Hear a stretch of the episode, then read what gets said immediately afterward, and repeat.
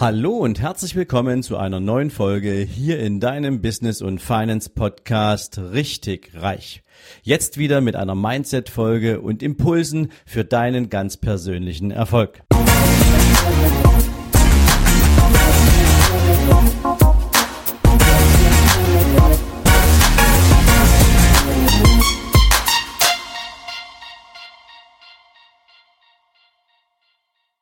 Guten Morgen und herzlich willkommen zu einer neuen Mindset-Folge. Und heute möchte ich durchaus etwas provokant gern für dich mal auf ein paar Chancen hinweisen, die sich in der sinnvollen Analyse der Dinge, die uns aktuell umgeben, für dich auch herauskristallisieren können. Wenn du offen im Geist bist und wenn du bereit bist, auch mal in die Reflexion dessen zu gehen, was all die Dinge, die du gerade erlebst, mit dir und der Art, wie du denkst, machen. Und ob das vielleicht auch durchaus angebracht wäre, da mal eine andere Richtung einzuschlagen, da mal mehr an deine ganz persönlichen Möglichkeiten und Chancen zu denken. Und sicherlich wird für den einen oder anderen diese Folge durchaus einen sehr provokanten Part beinhalten, aber das ist an dieser Stelle auch wirklich gewollt, weil ich natürlich hier für dich damit einige Dinge verdeutlichen will und manchmal ist es auch das Mittel der Provokation, was dabei hilft, bestimmte Erkenntnisgewinne zu verstärken. Wenn du dich mal aktuell umschaust, was in unserem Leben so passiert, dann haben wir mit Corona und der Pandemie rund um diesen Globus natürlich ein extremes Gebilde an Angst. Angst wird geschürt, Angst wird jeden Tag durch die Nachrichten geprügelt, Angst in Form von Todesfällen, Angst in Form von Infektionsraten, Angst in Form von Langzeitschäden, die dieser Virus in unserer Lunge verursachen können, selbst wenn wir nur einen leichten Verlauf hatten oder gar nicht wussten, dass wir diesen, dass wir überhaupt infiziert sind. Also Angst wird in dieser äh, äh, Pandemiesituation mit Corona geradezu täglich durch alle Medien geprügelt. Und die Medien sind natürlich nichts anderes als der verlängerte Arm der Politik. Warum? Wenn du eine Rede von Angela Merkel hörst oder wenn du eine Rede von Donald Trump hörst, dann stehst du ja nicht vor dem und hörst ihm zu, sondern sie wird natürlich über die Medien verbreitet. Denn das ist die Art und Weise, wie wir die Informationen von Entscheidungsträgern oder Beratern wie Robert Koch Institut und Herrn Drosten, wie wir das aufnehmen ja, in dieser Beispiel. Oder in diesem Beispiel. Und das alles hat natürlich Auswirkungen auf die Art und Weise, wie wir unser Leben betrachten, denn im Zuge dieser ganzen Geschichte kommen natürlich noch ein paar andere Themen hoch, die stark an diese Motivation Angst gekoppelt sind. Es geht zum Beispiel um die Diskussion der persönlichen Existenz.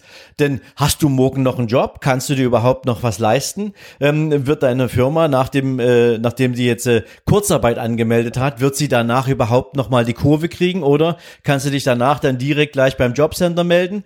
Oder wenn du ein Unternehmer bist, ähm, wird deine Firma denn überleben? Hast du überhaupt eine Chance, nachher noch diese Arbeitsplätze bereitzustellen, die du über die letzten Jahre und Jahrzehnte mit so viel Mühe, Schweiß und Tränen aufgebaut hast? Wird das alles möglich sein? Die Angst um die Existenz, um die eigene, aber eben auch in der Verantwortung für andere Menschen und Familien, die ist allgegenwärtig.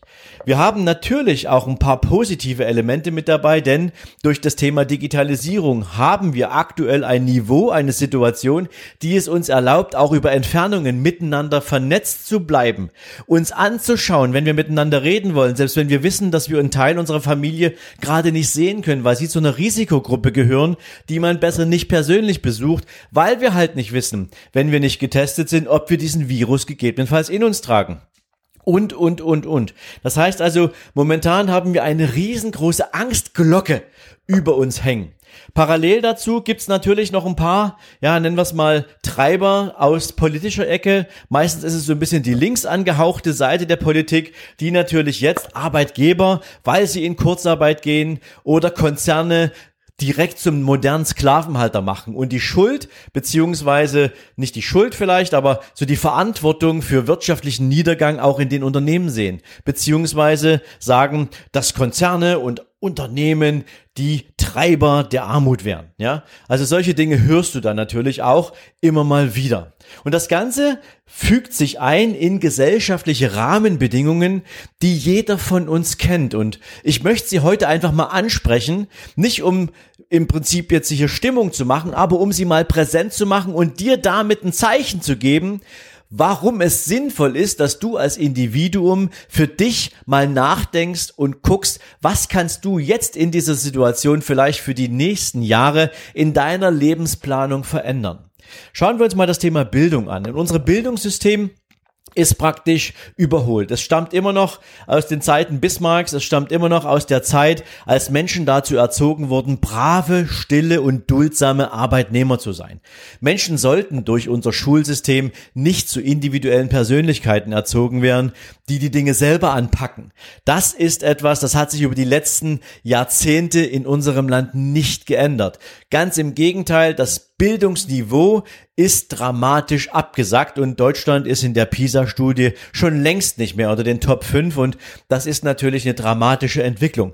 Insbesondere wenn es um solche Themenfelder geht wie wirtschaftliches Denken und Handeln, das Thema finanzielle Bildung, wie gehe ich überhaupt mit Geld um, was hat Geld für eine Bedeutung. Geld ist die zentrale Wertgröße in unserem Leben, die praktisch Einfluss auf alles hat wo wir hinfahren in Urlaub, was wir uns erlauben können, in was für einem Wohn in einer was was für einer Wohnung wir leben können, was wir anziehen können etc. Geld ist die zentrale Bezugsgröße unserer Lebensqualität. Sollte es dann nicht so sein, dass wir unseren Kindern beibringen von Anfang an, wie man damit sinnvoll umgeht, wie man sich eigene finanzielle Ziele setzt und vor allen Dingen, welche Möglichkeiten es gibt, damit auch auf den Weg zu kommen und sich damit auch zu beschäftigen.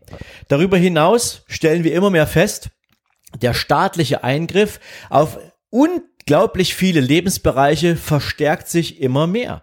Egal, ob das jetzt gerade mal die frischen Entscheidungen sind, die einen dramatischen Eingriff in die freiheitlichen Grundrechte unserer Demokratie bedeuten. Das heißt also Versammlungsfreiheit, das heißt Meinungsfreiheit.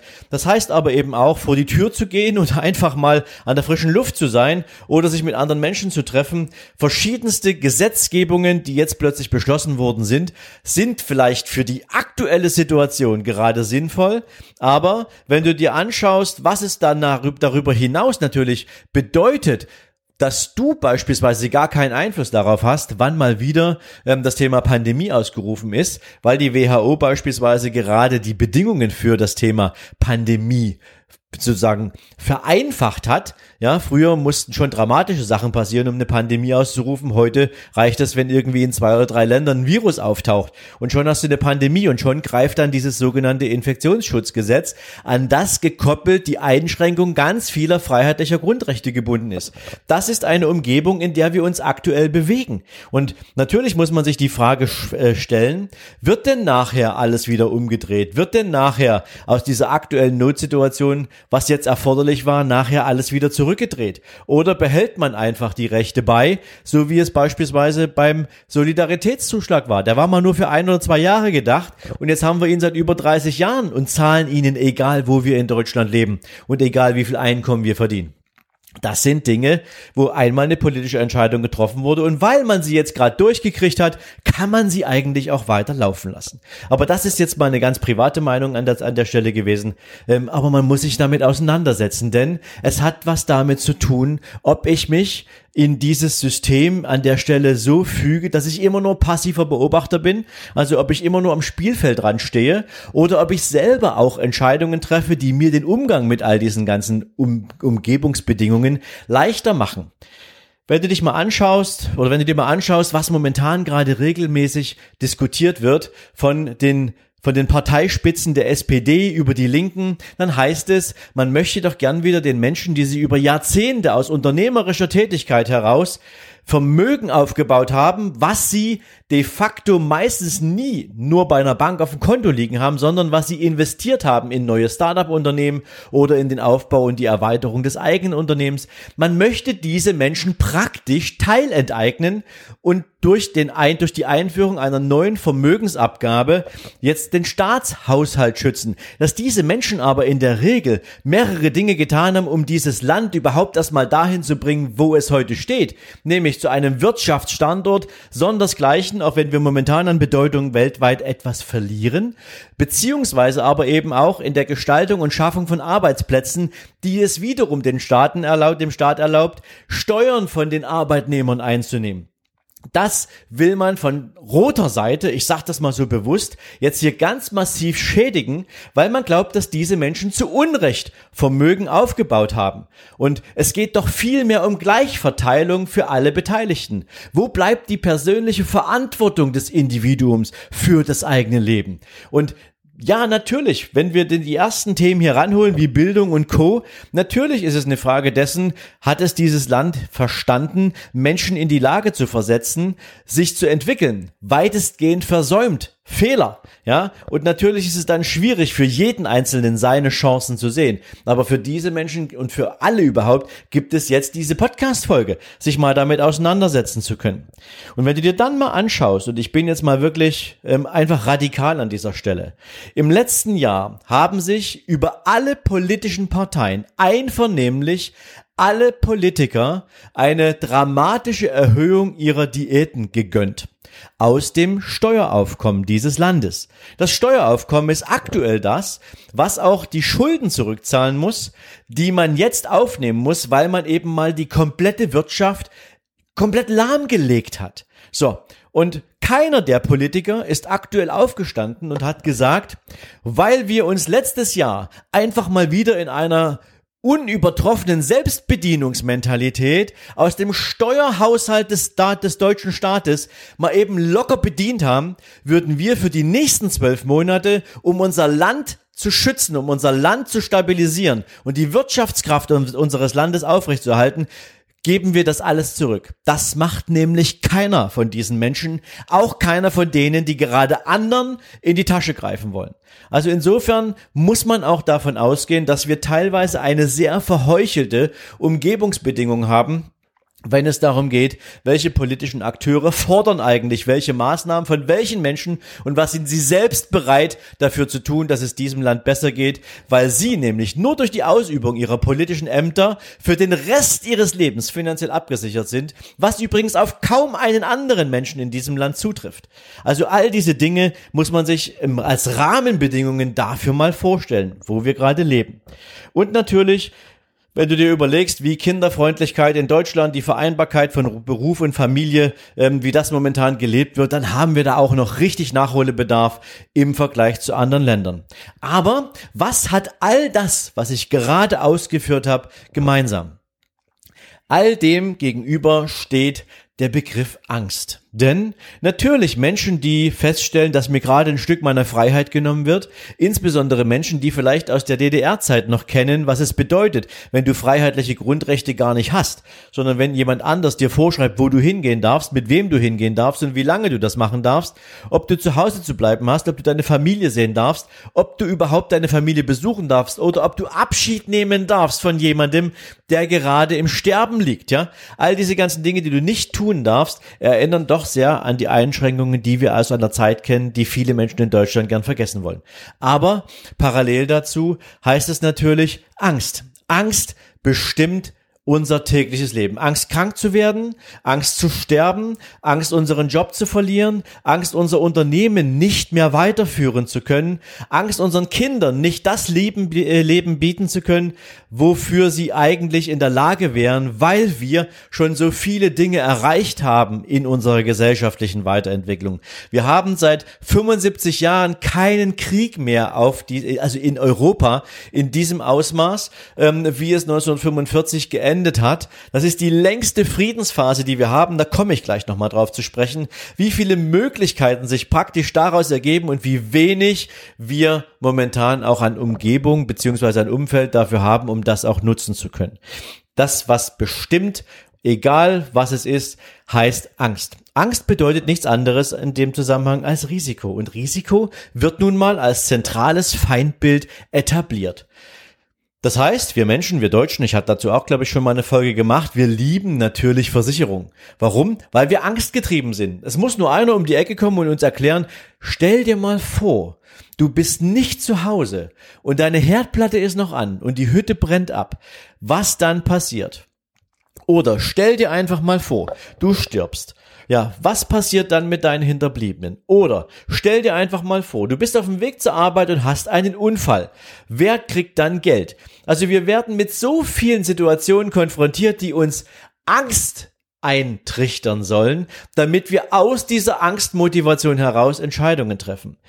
Praktisch bedeutet Angst und damit auch verbunden das Thema Risiko, dass wir es möglichst eliminieren wollen.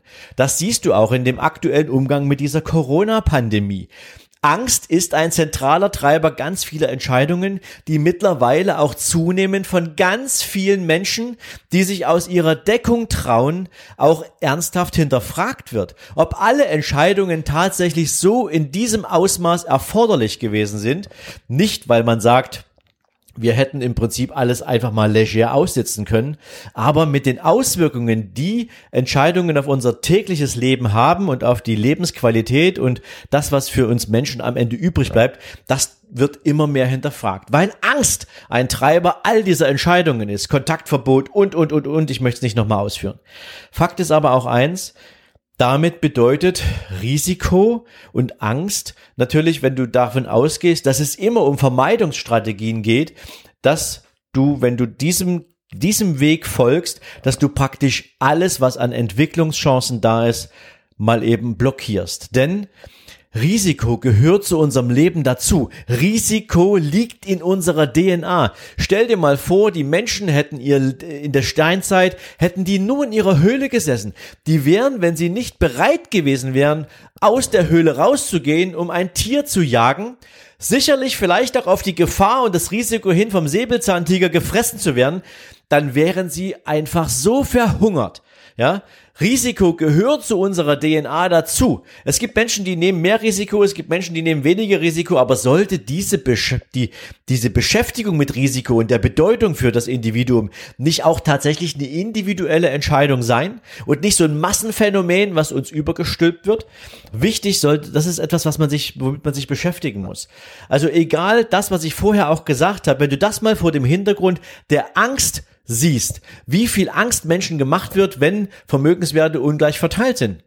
Wie viel Angst Menschen gemacht wird, wenn du deinen Job verlierst und, und, und, und. All die ganzen Dinge wirken auf unser Handeln. Wenn du dich aber mal mit dem Thema Risiko wirklich auseinandersetzt, dann weißt du, dass Risiko der Treiber des Fortschritts ist. Risiko bedeutet Wachstum und Fortschritt. Denn es gibt uns die Gelegenheit, etwas zu versuchen und dabei festzustellen, war die Entscheidung klug oder war sie weniger klug.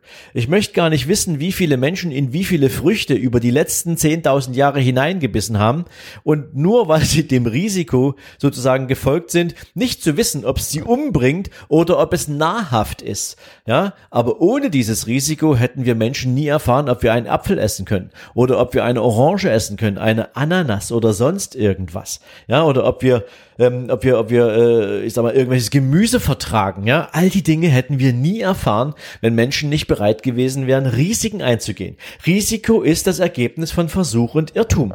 Und deswegen macht es Sinn, sich dem Thema Risiko auf eine positive Art und Weise zu, zu, zu nähern und sich damit auseinanderzusetzen und sich nicht von Angst treiben und einfangen zu lassen. Denn das ist der Killer jeder persönlichen und wirtschaftlichen Entwicklung.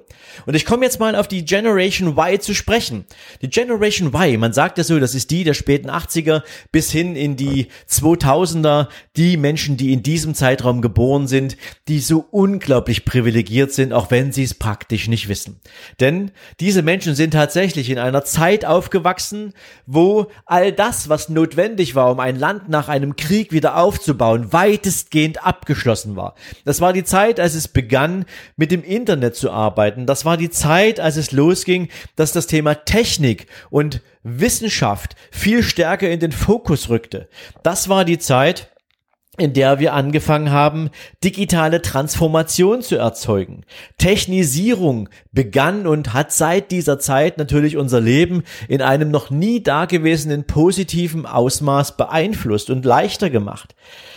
Natürlich werden auch keine Jobs mehr auf Lebenszeit eingegangen. Diese Generation hinterfragt berechtigterweise, Ist es wirklich so? Sollte ich mich dazu zwingen, einen Job nach der Beruf, nach der Schule zu lernen und den bis zur Rente auszuüben? Nein. Diese Generation hat es gelernt zu überlegen, ich muss doch nicht in derselben Firma 40 Jahre lang arbeiten. Ich kann auch mal was Neues ausprobieren. Und wenn ich mich bewerbe oder wenn ich woanders hingehe, dann wäre ich da auch genommen. Das ist nicht das Risiko, dass mir mein ehemaliger Arbeitgeber jetzt sagt, und wenn du hier gehst, kriegst du nirgendwo mehr was anderes. Menschen Menschen haben gelernt, die Generation Y hat gelernt, sich auszuprobieren. Und natürlich entspringt dieser Generation auch der größte Teil der jungen Unternehmer, der Menschen, die sich auf den Weg gemacht haben, was eigenes auf die Beine zu stellen. Und es sind immer noch viel zu wenige, weil viel, viel mehr davon das Zeug dazu haben, tatsächlich auch etwas zu tun. Und deswegen, wenn du dir überlegst, was diese Generation Y und ich glaube, die meisten von euch hier in diesem Podcast gehören in diese Generation, was habt ihr eigentlich aktuell so für Wünsche auf dem Zettel? Ich glaube, das Thema Individualität steht doch durchaus stark im Fokus. Nämlich, was mache ich aus meiner Zeit, die mir am Tag zur Verfügung steht? Will ich 9 to 5 oder hätte ich gern die Chance auch auf dem Homeoffice? Geht es eigentlich mehr ums Ergebnis, was ich produzieren soll, oder geht es um Anwesenheitspflicht? Geht es um Beschäftigungstherapie oder Produktivität? Diese Fragen, die stellt ihr euch doch jeden Tag. Davon gehe ich zumindest mal aus, weil ich eine Menge Menschen kenne, die genau nach diesem Prinzip funktionieren. Das Thema auf Selbstbestimmung, das Recht auf Selbstbestimmung, zu entscheiden, wann du wohin gehst, ob du nach der Schule erstmal ein Sabbatical-Jahr machst, weil du sagst, Work and Travel ist total cool. Ich würde gern mal ein Jahr lang durch Australien touren und bei der Gelegenheit gern mal die Welt ein bisschen kennenlernen nebenher ein bisschen jobben, weil ich mir auch die Zeit geben will, herauszufinden, mit welcher Aufgabe möchte ich gern nachher dann in einen Beruf starten oder mit was für einem Unternehmen würde ich mich gern auf den Weg machen. Freiheit spielt so eine elementare Bedeutung oder eine elementare Rolle für diese Generation ähm, und natürlich all die ganzen Modelle von Beruf und Karriere, die sich in den zwischenzeitlichen Jahren so etabliert haben. Das macht die Generation Y aus. Und vor allen Dingen, es geht auch ein Stück weit weg von diesen uralten, nennen wir es mal, Ressentiments bezüglich erst komme ich und dann kommen die anderen.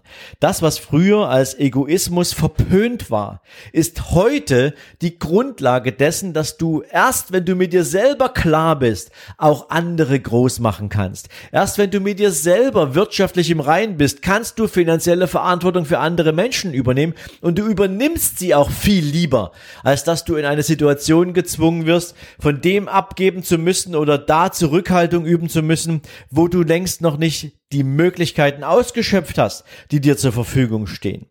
Aber man muss natürlich auch eins sagen, Generation Y, und da sind wir wieder beim Thema Bildung, da sind wir wieder beim Thema Kinderfreundlichkeit in unserem Land, hat sich natürlich bewusst dafür entschieden, dass Familienplanung dort häufig viel später beginnt als noch in den 60ern und 70ern.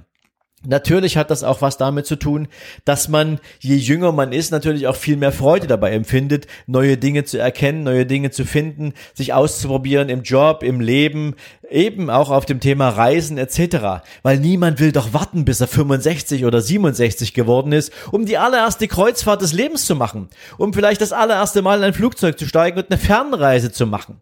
Also es ist diese Generation, die das Thema Risiko einmal komplett umgedreht hat.